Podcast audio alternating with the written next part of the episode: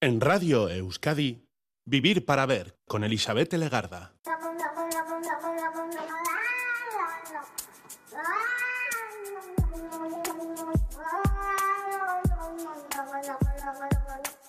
Gabón, ¿qué tal? Bienvenida, bienvenido a esta edición de Vivir para Ver en Radio Euskadi, en la que estamos ya saludando los primeros minutos del día 8 de noviembre. En el calendario mundial ya sabéis que existen cosas muy curiosas y hoy es uno de esos días que se nos presenta como un reto. En el año 2016, la Federación Ambientalista Internacional propuso declarar este día, el 8 de noviembre, esta jornada como el Día Mundial sin Wi-Fi. Lo hicieron para salvaguardar la salud, lo hicieron para recordar mm, los peligros de las ondas, las radiaciones, alegando alteraciones en los ritmos biológicos, el estado de ánimo y la salud en general. Aparecen en la palestra males como la electrosensibilidad, algún tipo de cáncer cerebral, dolores de cabeza, insomnio, irritabilidad, cambios de humor, depresión. No es que se quieran apagar los wifi ya para siempre, sino más bien darle el valor que necesitan, concienciar sobre el uso de esta tecnología y los dispositivos enganchados a ella. Y por concretar, diremos que el Wi-Fi es una tecnología que brinda conexión inalámbrica a diversos dispositivos mediante frecuencias y este sistema de comunicación envía paquetes de datos por microondas de alta frecuencia utilizando un router como emisor. Pero además también es una herramienta de conexión de comunicación y de difusión, eso no hay quien lo niegue. Se recomienda volver a las conexiones por cable y fibra óptica, repensar el lugar donde instalamos el router de Wi-Fi. Sin embargo, es evidente que el acceso al Wi-Fi nos permite una buena colección de situaciones positivas, no todo va a ser malo, beneficiosas que echamos de menos cuando no disponemos de una buena cobertura. Y no estoy hablando solo de una situación de ocio o de disfrute o de vacaciones o de hacer vídeos, sino de momentos de vida o muerte, como bien atestiguan las últimas noticias que nos llegan desde los puntos calientes de nuestro planeta en guerra en la actualidad. De todos modos, hoy vamos a recordar otros tiempos en los que el wifi ni se soñaba ni se suponía que iba a aparecer. Es decir, en ese momento los wifi estaban apagados porque no existían. Tiempos en los que la radio era el centro de la casa e incluso el centro de las conversaciones. La radio como lugar de encuentro y consulta, vía de escape, pero también herramienta para la mediación de una generación, una vía para la propaganda política de una dictadura y la difusión de fake news también en aquellos años. Hoy en Vivir para Ver giramos alrededor de la figura real o imaginaria de Elena Francis. Estimada senyora, estic desesperat. Visc en un purgatori. Soc un ànima en pena d'ençà que heu clausurat el consultori. El cor us ha fet figa o senzillament decidit que és l'hora de fer callar la ràdio i que ens espavilem sense instructora. Estimada senyora Francis, com ho farem perquè no s'agafin els canalons? Com sabrem si aquell xicot tu bones intencions? Qui ens farà companyia als cors solitaris? Qui ens aclarirà amb què se'n van les taques de cafè? De qui rebrem instruccions per defensar-nos de l'agner?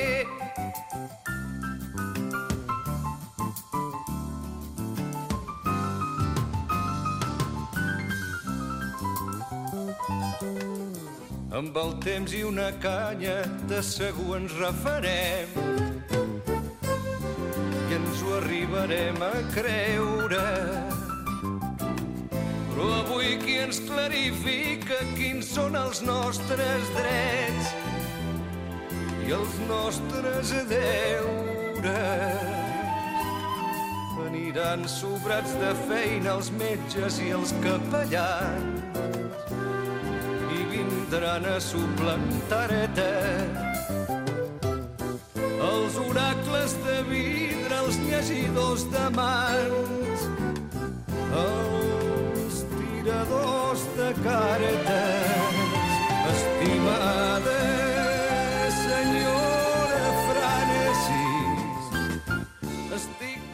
Carta póstuma a Elena Francis de Juan Manuel Serrat nos pone ya en situación, porque vamos a hablar de radio, de literatura, de creación y de cercanía. Estos podrían ser algunos elementos con los que nuestra invitada ha conseguido dar forma a una nueva novela. Hablamos con Marga Durá, que ya se encuentra en nuestros estudios, sobre su nueva creación, su nueva novela, Una pregunta para Elena, con la editorial Destino.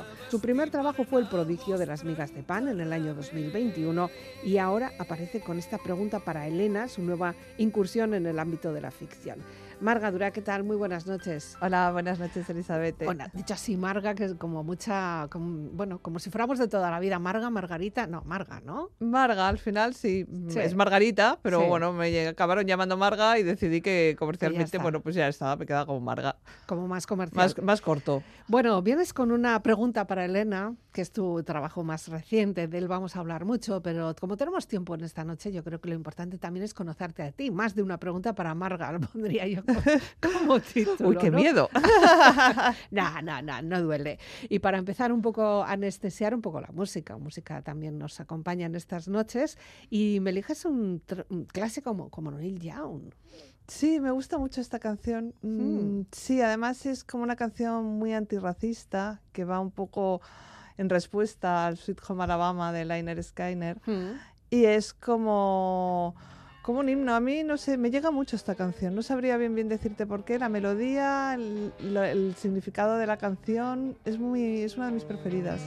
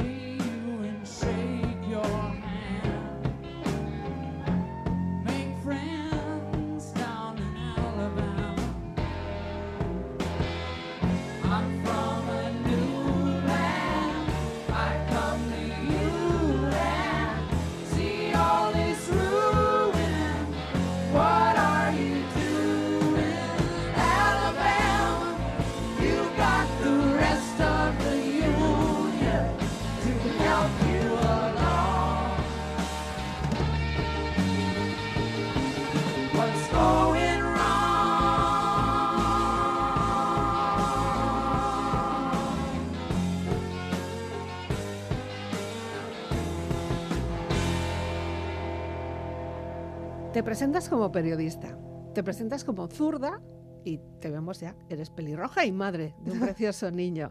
Fíjate qué cosas. También hace falta decir que eres zurda. Ay, no sé, me parecía como... Soy bastante reivindicativa en mi zurdismo. ¿Mm? Porque todos lo- los... Los diestros nos dais cuenta que el mundo no, está pensado. perdona, perdona. ¡Ah! ¡Somos dos! Vale. Digo por hacer un poquito de... Vale, vale, vale. Pues no, hay, es un mundo, es un mundo un poco pensado para Sí, diestros. totalmente, un poco no, todo. Total, totalmente. Y cuando pones el, porque hay, yo tengo además una categoría que no sé, igual aquí nos enemistamos, ¿eh? si eres zurda que yo considero auténtica o no. Pues no sé qué tenemos que hacer para El demostrar. ratón, ¿dónde lo tienes? Ah, no, lo tengo a la derecha, sí. Mm, Así lo aprendí. Ya, Empecé, que- intenté empezar con la izquierda, pero ¿sabes lo que pasa? Que la multitarea me va muy bien, porque con la derecha voy con el ratón y con la izquierda voy escribiendo. Mm, eso está Ah, bien. porque si no eso. tienes que soltar el boli para escribir, pues soltas el Yo es que ratón. no puedo, es decir, lo, lo intento pero no puedo. Entonces es como algo, me parecía como que mm, lo de ser zurdo es una minoría y lo de ser eh, pelirroja también, muy poco reivindicada, ¿no? Hay Bueno. muchas minorías mucho más. Haces bien, haces bien, haces bien. Además que son valores, son valores Sí. propios, ¿no? Definición. Bueno, pero de todo esto, de repente un día decidiste mm, que había que escribir, porque bueno, has trabajado por distintas redacciones, eh, con distintos contenidos, entiendo, has sido pues desde redactor hasta jefe, casi casi has conocido todos los escalafones de Sí. distintas publicaciones, y un día dijiste, pues voy a hacer algo un poco más gordito, ¿no? O porque tengo material, o cómo fue aquel, aquel salto. A ver, yo desde siempre eh, tenía la idea de que sería escritora, ¿no? Pero tenía esa idea como muy asentada, pero no hacía nada. Ah, no le hacías Con lo caso. cual iban pasando los años y yo me consideraba que sí, que yo escribiría, pero claro, ya tenía 48 años. Digo, bueno, pues mm, sí, pero Pero date aquí, prisa que se pasa date el prisa que el arroz se me está pasando. Y se juntaron una serie de cosas. Siempre decía que quería que tenía que vivir más, que tenía que tener algo. Yo pensaba que tenía que escribir algo mío, ¿no? Mm. Y de repente me di cuenta que no, que si me fascinaba lo suficiente una historia para contarla, y mira, acabé escribiendo novela histórica, que a mí siempre me Claro. ha gustado la historia, pero es algo que no pensaba. Y fue, yo creo que todos los temas importantes, porque yo empecé con libros de no ficción y luego me atreví con la novela, que es un salto, porque no ficción Claro. puede ser una, una continuación del periodismo, ¿no? Pero Mm. la novela ya, esto es droga dura, ¿no? Ya. Bueno, la novela histórica es El prodigio de las migas de pan y te basas en Montessori, en, toda, en todo un referente para el mundo pedagógico. Y además, con ella como protagonista, o sea, sí que es ella, ¿no? O sea, sí que, bueno, Mm, esta ficcionada, es, vale. No, es una secundaria muy importante. Sí. Entonces vas viendo, porque yo no me atrevo a, a a- a ficcionar a un personaje real, porque como soy periodista, me iría Mm. hacia la parte periodística, Claro. entonces no podía ficcionar. Bueno, pero sí que está presente, o sea, Está no es que súper es- presente, no es, como la, la, cota- la Sí. coprotagonista, pero yo creo una protagonista que acaba teniendo mucha relación con ella, Con que acaba siendo su ayudante, y a partir de eso, en como en un segundo plano, se va desarrollando todo el método, que era el momento que me parecía más bonito de relatar. Pero, por ejemplo, esto fue que yo hice un libro, de- un libro de no ficción que se llamaba Mujeres Poderosas, Mm.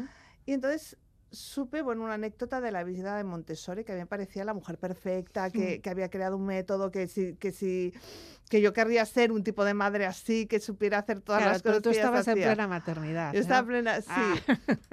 Pero claro, es que entonces va y descubro que Elena, que, hay, que Elena ahora, pobre, que María Montessori tuvo un, un hijo que no pudo educar en su Mm. método, era ilegítimo, y lo tuvo que llevar al, al internado menos Montessori del mundo. Entonces, ese punto, esa humanidad de pensar, Mm. esa renuncia de una mujer que salva- salvó educacionalmente a miles de A miles niños de niños. Renunciando al suyo propio, me, me planteó un dilema que no lo podía resolver periodísticamente. Ujú. Y me fue creciendo en la cabeza, pero eh, creciendo, y, ¿y cómo debía ser ella? ¿Y ¿Cómo debían ser sus amigas? ¿Y, cómo- y a partir de ahí dije, pues esto no lo hago con el periodismo. Y sí, por fin, Este soy es- la, este dejo es de ser una camino. escritora en, para mí pensada Ya. y hago un libro, que es Ya. lo que hacen los escritores. A mí lo que me gusta además es cómo elegiste, o como dices que elegiste el nombre, ¿no? Las migas de pan y, y esa anécdota con unos niños que también estaban jugando con las migas de pan. Me parece algo tan nimio, pero tan importante y al final tan significativo. Que, que yo creo que, que ya sé que no estamos promocionando no, ese no, libro, pero bueno, puede ser un poco toque también para algunas personas Es- que igual ahora tengan un poco de curiosidad. La verdad es que es un libro que yo lo quiero muchísimo. Eh, Las migas de pan. María Montessori estaba trabajando con niños en un hospicio que estaban, pues, pues tenían problemas de pues mm, síndrome de Down, subnormales, bueno, discapacidades. discapacidades, discapacidades varias. Entonces, ah, la- esos niños los tenían en habitaciones oscuras, estaban convencidos de o que serían delincuentes, los que eran más insociables, Mm. o que no servirían para nada la vida, entonces no, no los estimulaban. Entonces ella entró a la habitación y vio que tenían ah, unas migas y el detalle fue que no se las comían, que jugaban. ¿Por qué? Porque al tenerla entre los dedos tenían la sensibilidad, al pasársela por las caras Mm. ah, sentían cosas. Entonces se dio cuenta que a través de los sentidos, a través del juego, esos niños podían aprender y llegó a, bueno, esto es verídico, consiguió que niños de ese hospicio sacaran en las pruebas de primaria mejor nota Ya. que el resto de los niños. Ujú. Es decir, incentivándolos con su método. Y de ahí lo que nos ha dejado también María Montessori, que, que, bueno, pues es una, un- una vía también pedagógica importante. Sí, porque hay las escuelas Montessori, pero prácticamente en Ya, educación que primaria ya, ya se van adaptando también a algunas cuestiones. las escuelas Montessori tienen que cumplir como lo que ella dejó como legado y es una cosa muy especializada, pero Mm.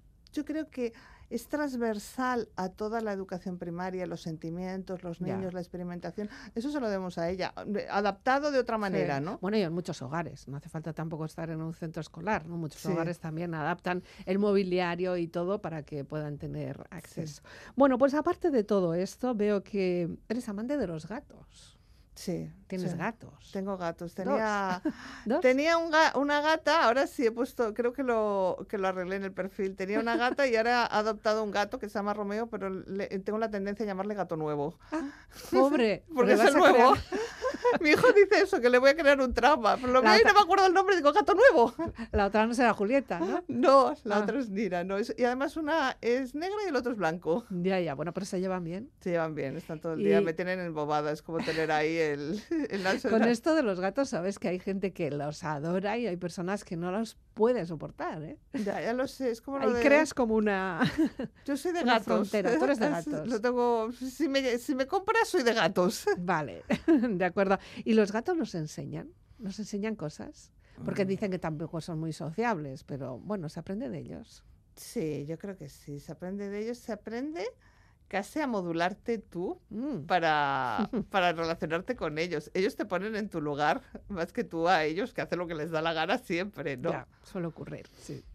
Bueno, en tus libros vemos eh, que las mujeres son importantes, so- son indispensables. ¿Eso está pensado ya? Ah, son libros, los dos, en los que hay muchas mujeres y hay menos hombres, pero yo me quiero mucho a mis personajes masculinos. Mm, Sé que destaca porque son grupos de mujeres, porque es una época en que la lucha, ellas lo tienen siempre peor, pero ellos tampoco es que lo tengan muy bien, ¿eh? Ya. Que las épocas opresivas son- lo son para no son todos. en- en- Y mis personajes masculinos siempre nunca puedo hablar de ellos porque la, la- los femeninas son las que mm, acaparan la atención, pero tienen mucha importancia también en todas las Bueno, pero novelas. estar están, que esto también Están, es eh, importante sí. porque sabemos que hay muchas novelas en las que de repente te das cuenta de que no hay ningún personaje masculino y si hay, por justo sería el taxista y, y poco más. Sí, sí, sí, bueno, es como el equivalente a las novelas de guerra que solo hay la enfermera, ¿no?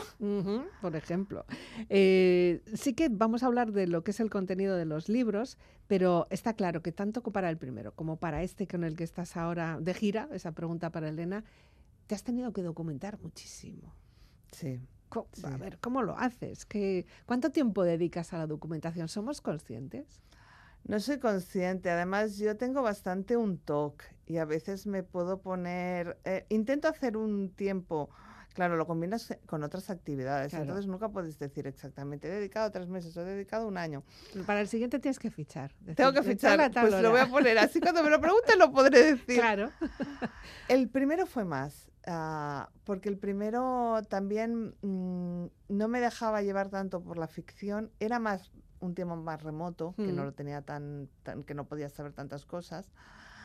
Y, y era todo, es decir, María Montessori estaba en un sitio a esa fecha, no estaba ficcionado, estaba en ese sitio. Me llamaron de la, de la Fundación Montessori Oh. y me dijeron, Qué pero, bien.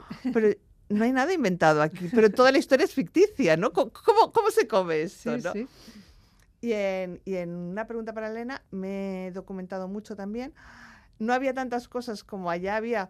¿Y cómo se encendía un quinqué? Y como esta, por Mm. suerte, de la ambientación me he librado porque es más, más reciente. Pero sí. Del consultorio de Elena Francis me documenté, pero sobre todo me documenté del resto de la época, ¿no? Porque Mm. era muy importante de cosas que descubrí, como lo que era el Patronato de Protección de la Mujer o, o el Congreso Eucarístico. Mm. Hay muchas cosas que todo el mundo me pregunta por Elena Francis, porque es verdad, pero yo me he documentado con lo que hay al... No pude acceder a, la- a las cartas de ella, pero hay Mm. muchísimas cartas Hombre, en sí. plataformas, en, en esto que puedes escuchar y son y te dan una idea. Y no quería tampoco centrarme solo en eso y que se me decantara, que se me decantara la historia y que no fuera capaz de dejar De volar a mis vuelta, personajes, claro. ¿no? Bueno, vamos a hablar de todo ello ahora, pero más música con Johnny Cash. Eh, vemos que te gustan los clásicos, ¿no? Soy un poco antigua. No, no, esto ya sabes que los clásicos son atemporales. O Sí, sea, que sí, en este sí, caso también sí. Johnny Cash también. ¿Por qué esta canción? De Heart. Me encanta y me encanta el vídeo, no sé Mm. si lo habéis visto, es de un realizador que se llama Romanek. Y el vídeo es precioso, es como le fueron a, a verle a él y le dijeron que le iban a grabar un vídeo el que quisiera. Y entonces se montó como la última cena. Y entonces montó, es un vídeo maravilloso porque además combina a, mm, a documental de cuando era joven él y esa última cena opulenta que él monta y hay un momento que aparece la mujer y entonces está como que no se lo esperaban pero giran la cámara. Tiene un vídeo que tiene una calidad documental muy importante y al poco murió, Murió. Johnny Cash. Y la canción me parece fantástica. Es, es el vídeo este, el álbum este que coge canciones de diferentes grupos y las Mm. canta él. Y es maravilloso. I hurt myself today to see if I still feel. I focus on the pain, the only thing that's real. The needle tears a hole the old familiar sting. Try to kill it all away, but I remember everything. What have I become? My sweetest friend. Everyone I know goes away in the end. And you could have it all. My empire of dirt.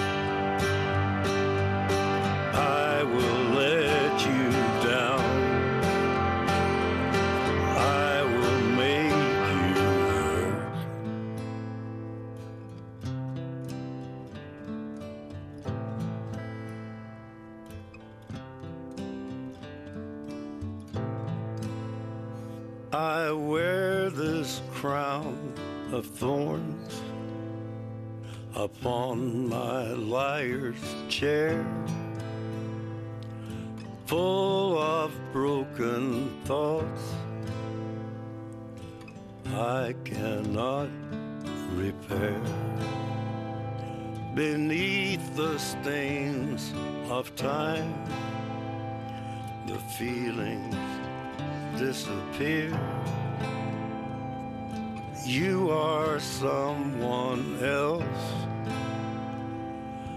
I am still right here. What have I become? My sweetest friend. Everyone I know goes away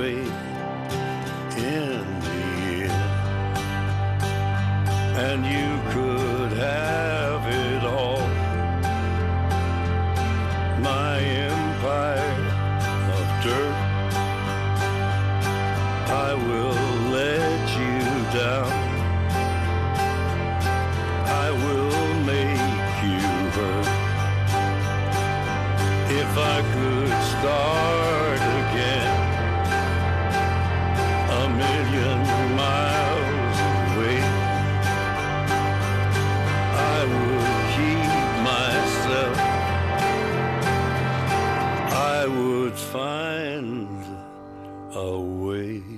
vamos a lo que es el libro. Una pregunta para Elena, que es lo que estás promocionando ahora. ¿Qué tal llevas lo de las promociones? La verdad es que es muy curioso, ya me pasó con las migas de pan, que yo quiero sentarme en tu sitio, ¿sabes? no que quiero sentarme, pero que estoy acostumbrada a Claro, estar, estar al ahí, otro ¿no? lado. Estar al otro lado. Entonces, a ver, yo no me quejo de la profesión, eh, de la promoción, es, es, es maravilloso, vas, Claro. hablas de lo que te gusta y con, con gente co- que tiene tu misma profesión, es decir, es como un Sí, paseo. pero hay que, no sé, físicamente es duro, ¿no? Yo Es entiendo que, cansado. tenéis que estar... Es cansado físicamente y mentalmente, mentalmente. porque también te tienes que acordar así. No, ahora Esto esto ya no- lo he dicho, se lo he dicho antes, se lo he dicho a él. no, no quiero decir esto que queda un poco feo, pero hay momentos que cuando es muy intenso, pero estás. Yo ahora estoy contigo y estoy con los. Sí, cinco claro, pero a lo sentidos. largo de la jornada igual te puedes hacer cinco o seis de- de entrevistas de lo mismo, más de lo mismo, más de lo Sí. mismo, ¿no? Bueno, pues nada. Siempre es un placer igualmente. ¿eh? No lo hay- digo por hacer la pelota. hay Y, que y la- lo que sigue siendo raro, no hacer yo las preguntas que me las hagan, ¿no? Pero también es curioso. Bueno, hay que responderlas, también hay que saber, Sí. hay que tener habilidad para responder. Bueno, vamos con el libro. Yo creo que las personas que tengan una edad, mm, ya, bueno, pues yo qué sé, 80 o así, ¿no? Eh, ya saben un poco de lo que vas. La juventud ahora mismo, mm, quizá alguna referencia tengan, pero ¿cómo se te ocurrió que esta Elena Francis podía ser la protagonista de, de un libro, de una novela, de una narración ficcionada? Yo pensé, a la- al, cuando lo pensé, pensé, ¿cómo no se le ha ocurrido a nadie antes? ¿no? en plan, yo buscaba, tenía ganas de escribir algo, estaba un poco perdida y estaba buscando un tema de, mm, de mujer y posguerra, ¿no? Me parecía Ujú. muy interesante que un poco nuestras madres, nuestras abuelas, ¿no? Lo que igual no hemos vivido, pero nos ha llegado a través, no de los consejos de Elena Francis, pero los consejos que nos han dado las mujeres que escucharon a Elena Sí, Francis. tenemos la herencia. la herencia de alguna forma, ¿no? Entonces, ah, buscaba algo porque no es Elena Francis, es la sociedad lo que yo quería retratar. Mm. Y quería retratar, pues, cómo se situaba esta mujer, ¿no? Ah, cómo debía ser y cómo debía ser ser mujer en aquella época, ¿no? Y ser hombre también, pero es más, lo centré más en las Mm. mujeres. Entonces, ah, había la escuela, había la iglesia, había la sección femenina de la falange, pero claro, todo esto y el Congreso Eucarístico, pero de repente Elena Francis no tenía que explicar nada más. Es que ponía una carta y tú entendías la manipulación que había, el tipo de, de mujer que se quería construir. No hacía falta. Pero eso visto desde ahora, desde nuestro punto de vista del siglo XXI, porque en el momento fue un boom y un recurso para muchas mujeres que no sabían a, a dónde acudir, ¿no? Estoy de acuerdo contigo. Eh, ahora el revisionismo es muy malo. Claro, porque eso, encima, o sea, nos cogemos la libertad de juzgar, ¿no? Cuando Sí. hay que estar allí también, ¿no? Hay que estar allá y saber el, que, el, que el tipo de mujer que hubiéramos sido nosotras Ah. en ese tiempo, por Sí, ejemplo. sí. Es una pregunta que, ah, no, no, yo sí, tú eres así porque eres hija de tu tiempo. Claro. Pero bueno, que había una manipulación, que Mm. había una clara intención de crear un modelo de mujer apartado de la republicana, que había sido la mujer que había salido a la calle, que tal. Y para eso tenían que crear una mujer, un, un ejemplo de mujer que fuera atractivo. Tú querías ser esa mujer porque esa mujer era la querida, la admirada, la... Atractivo por el hombre. En este por caso, el hombre, por la familia y por la Mm. sociedad. Si tú eras una mujer calladita, una mujer, claro, que, que sabe estar en su lugar, Sí. ¿no? E- Es una señora que sabe estar en su lugar. Estas frases nos han llegado, ¿no? sí, ¿Qué es estar en su lugar? Estar callada detrás de un hombre, ¿no? Pero bueno, que tienes tu razón. Y yo hay una cosa, por ejemplo, que la gran cosa es que Elena Francis fuera un montaje, que no existiera como tal. Mm. Pero es que yo estoy segura de que si hubiera existido, hubiera dado los mismos consejos Sí. tiene más de engaño y te sientes como más idiota de habértelo creído, ¿no? Y de, de rabia por eso, pero realmente no se podían dar otras mujeres, otros consejos teniendo en cuenta cómo era la sociedad en aquel momento y sobre todo la censura. Ya, y lo que se pretendía. Eh, una cosa clarísima, yo creo que está grabada, incluso las que no hemos sido oyentes de Elena Francis, sí hemos sido oyentes, eh, bueno, ocasionales, porque se oía en casa, porque había radio, era la supersintonía, una sintonía que es, Es lo que recuerda a todo el mundo. La vamos a poner, sé que no voy a ser muy original, pero bueno, la vamos a poner nada, un flash para, para escuchar. Consultorio de Elena Francis.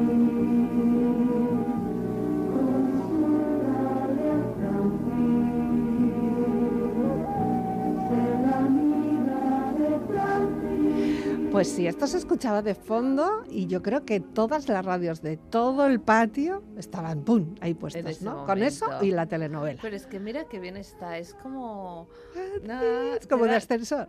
Sí, como, sí, pero te da como también como lujoso, Sí, ¿no? sí, y como- además sí. de marketing. Francis, Francis, Francis. Francis, o sea, no se te olvida. No se te olvida, está súper bien pensado. Eh, ¿Y tú crees que de verdad era un fake? O sea, ¿era una mentira? ¿Era un trabajo que hacía, un trabajo de redacción de una serie de personas con ya, pues había un psicólogo, un cura, un censor, un político, un redactor y todos, ala, analizando? Yo no sé decirte porque además, claro, esto, estas cosas mm, como que se ocultan, ¿no? Que no hay como, como papeles o, No se sabe, o yo no he, o no he sabido encontrarlo porque tampoco era el tema central de mi novela, ¿no? Pero sí que era, está probado que era un producto, un producto que, que era un que era un montaje que Elena Francis no existió y que todas esas cartas, para mí lo más, lo que demuestra más todo eso es que había una, casi una empresa, por decirlo de alguna forma, Sí. que contestaba las cartas a las lectoras directamente a su casa. Ya. Uh, Lleva- y recibían como 30.000 cartas y las contestaban. las. Además de puño y letra, seguramente, puño- ¿no? yo creo que la- Ah, no, bueno, las mecanografías. Bueno, no lo sé, creo que había un grupo en una nave industrial de mujeres, Tucu, tucu, tucu, como si estuviera en la cadena de montaje. Claro. Respuesta. Y un sensor mirándolo. Entonces, claro, todo esto demuestra la magnitud del interés que tenía esto, ¿no? Porque era por primera vez se permitía un programa para las mujeres, que, que esto había habido algunos intentos en la, en la República, pero luego ya, y luego hay algunos imitadores, evidentemente.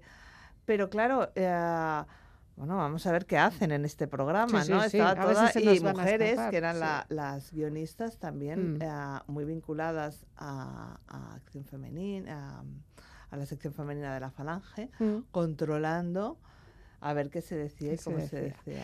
Bueno, esta es parte, una pata importante de tu novela, pero tú pretendes darle una vuelta más. O sea, no nos quedamos en ese, pues en esa nostalgia, ¿no? En esa historia de una generación de mujeres. Tú lo que quieres es hacer, mm, bueno, pues ver la otra cara, otras mujeres, otras vivencias, otras formas en las que se escuchaban estas, estas emisiones y, y, bueno, la repercusión que tenían ellas, ¿no? Claro, yo busco un grupo de mujeres, hay una protagonista, es una, una novela coral, pero que sí que tiene el peso protagonista ah, en una historia. Luego hay una secundaria y las otras como un- poco más pequeñas, ¿no? Entonces son mujeres de todo tipo. Vemos desde la clase alta hasta la, hasta la prostitución, Ujú.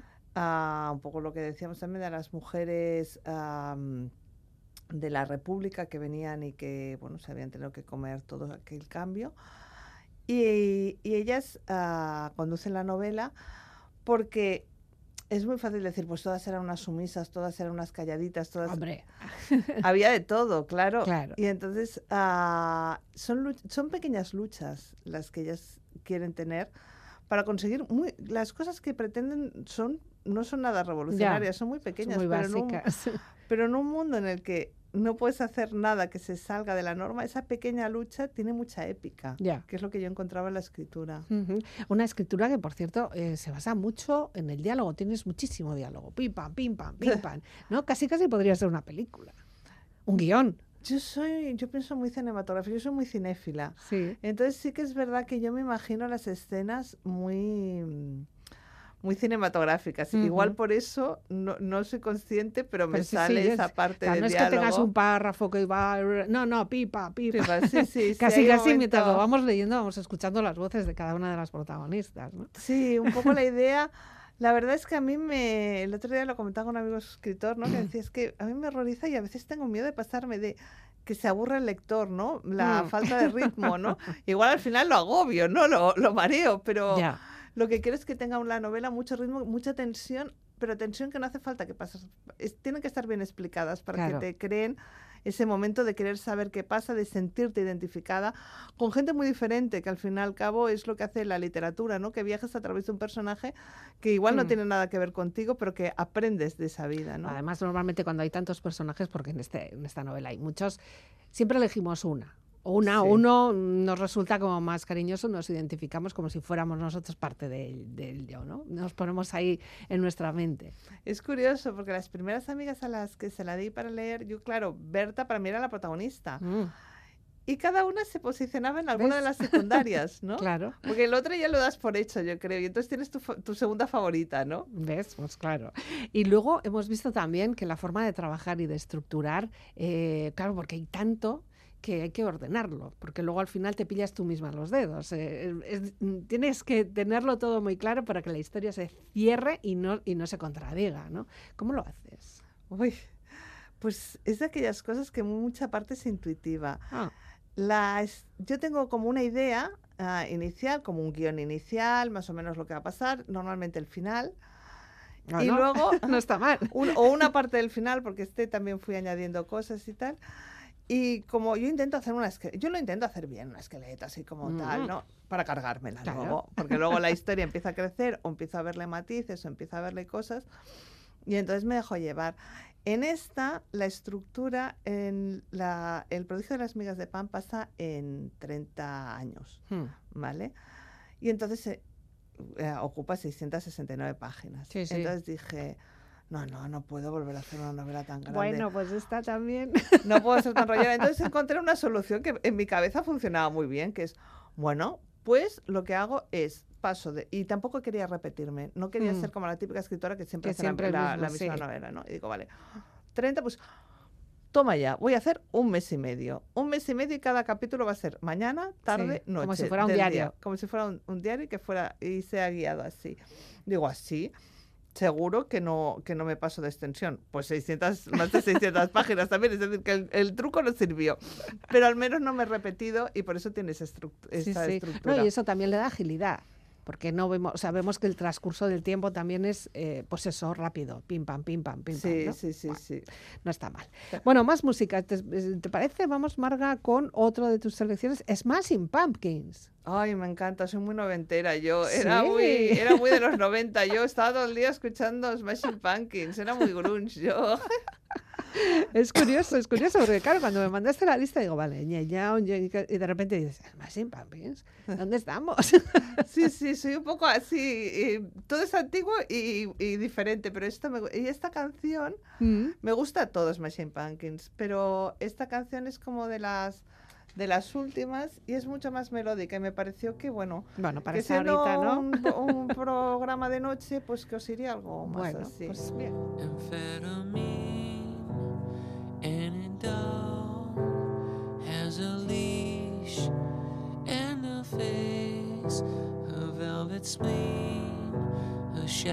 spine a diamond curse it comes with mine vessel sheaf of violent. Eye confession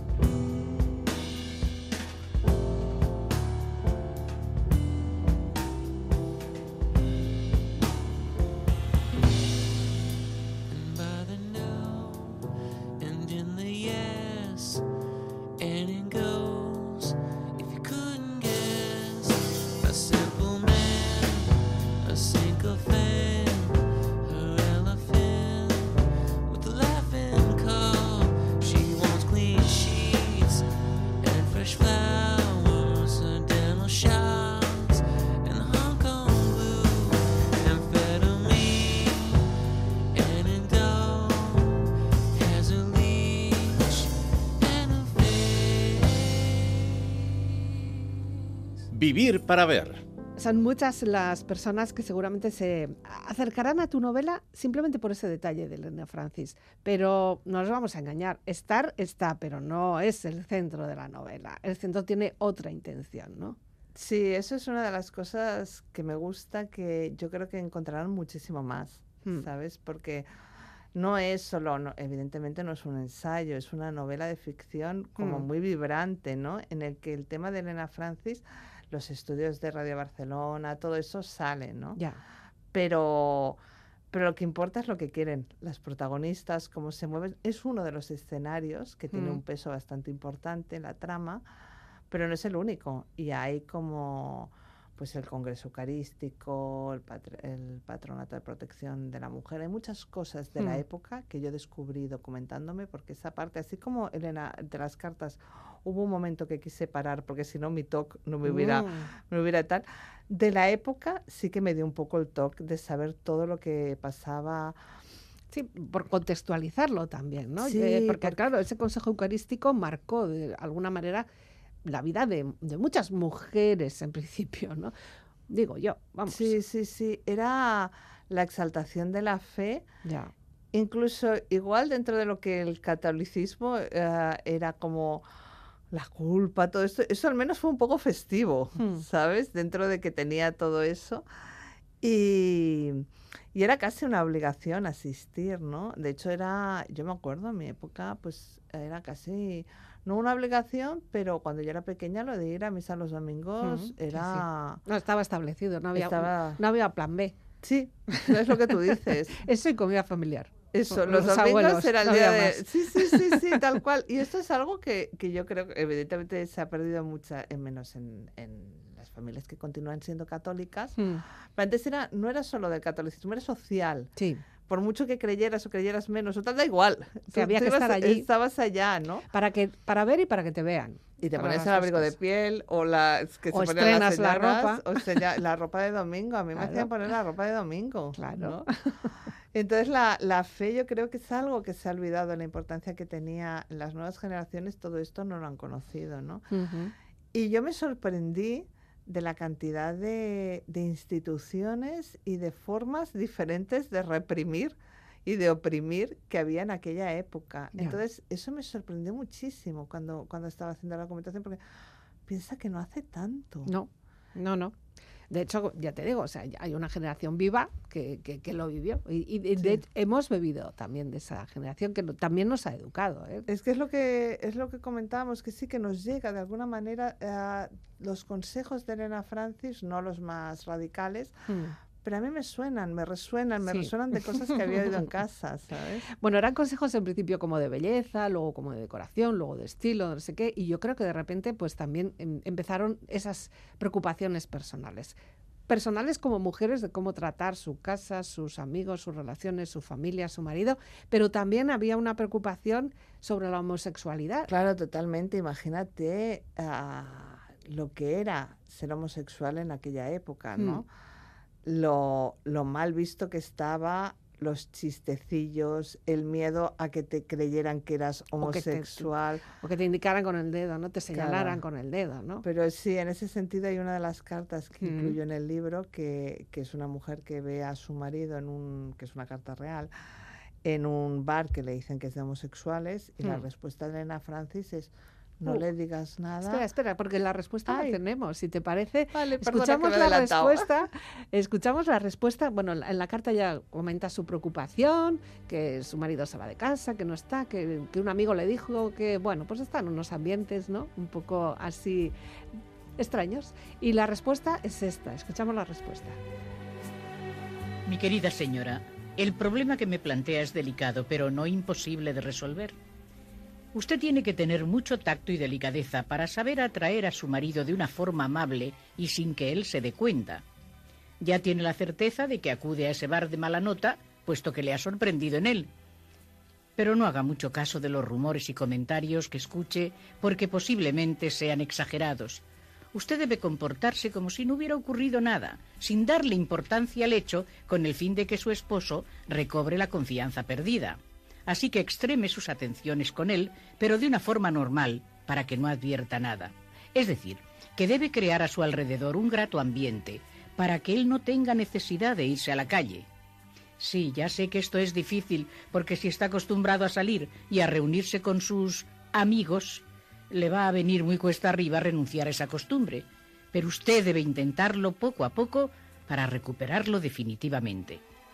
Sea cariñosa con él, cuéntele sus confidencias y dele la impresión, que además ha de ser verdadera, de que usted le necesita.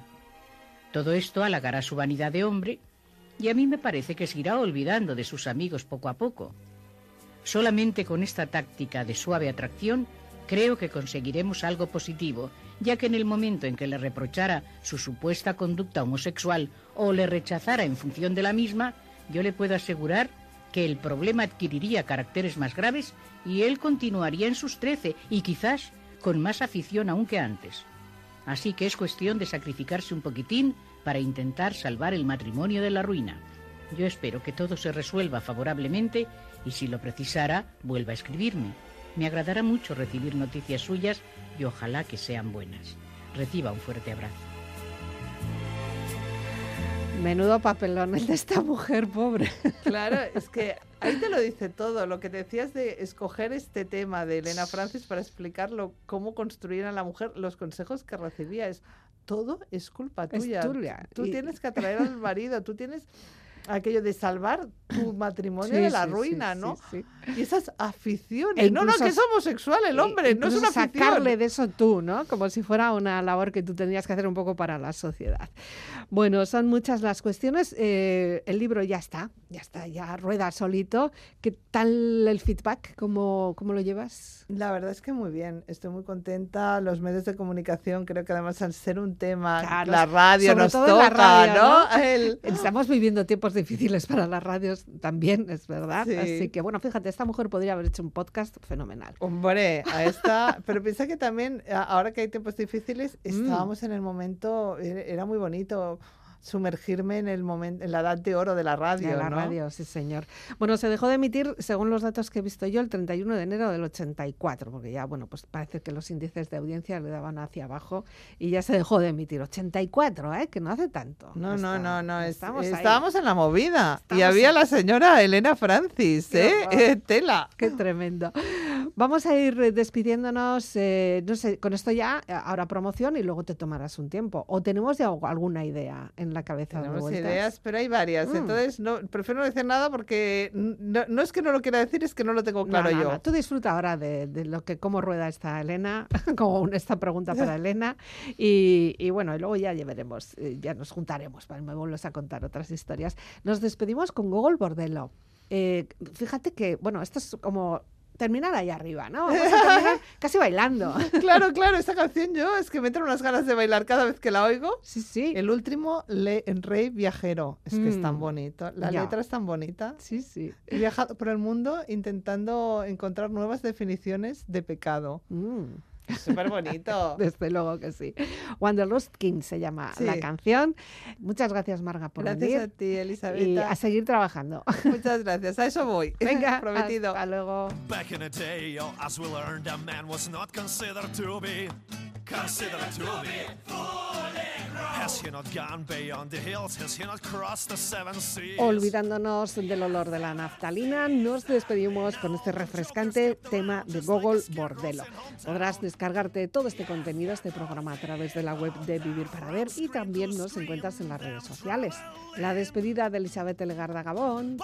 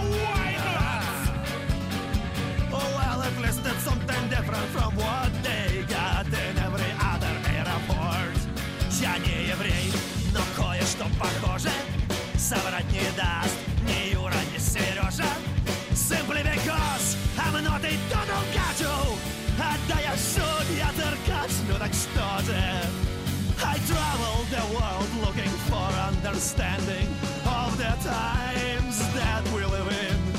Hunting and gathering first-hand information Challenging definitions of sin. I travel the world looking for lovers of the ultimate beauty But never selling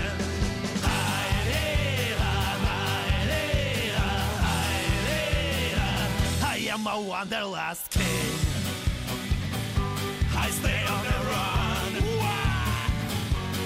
laughs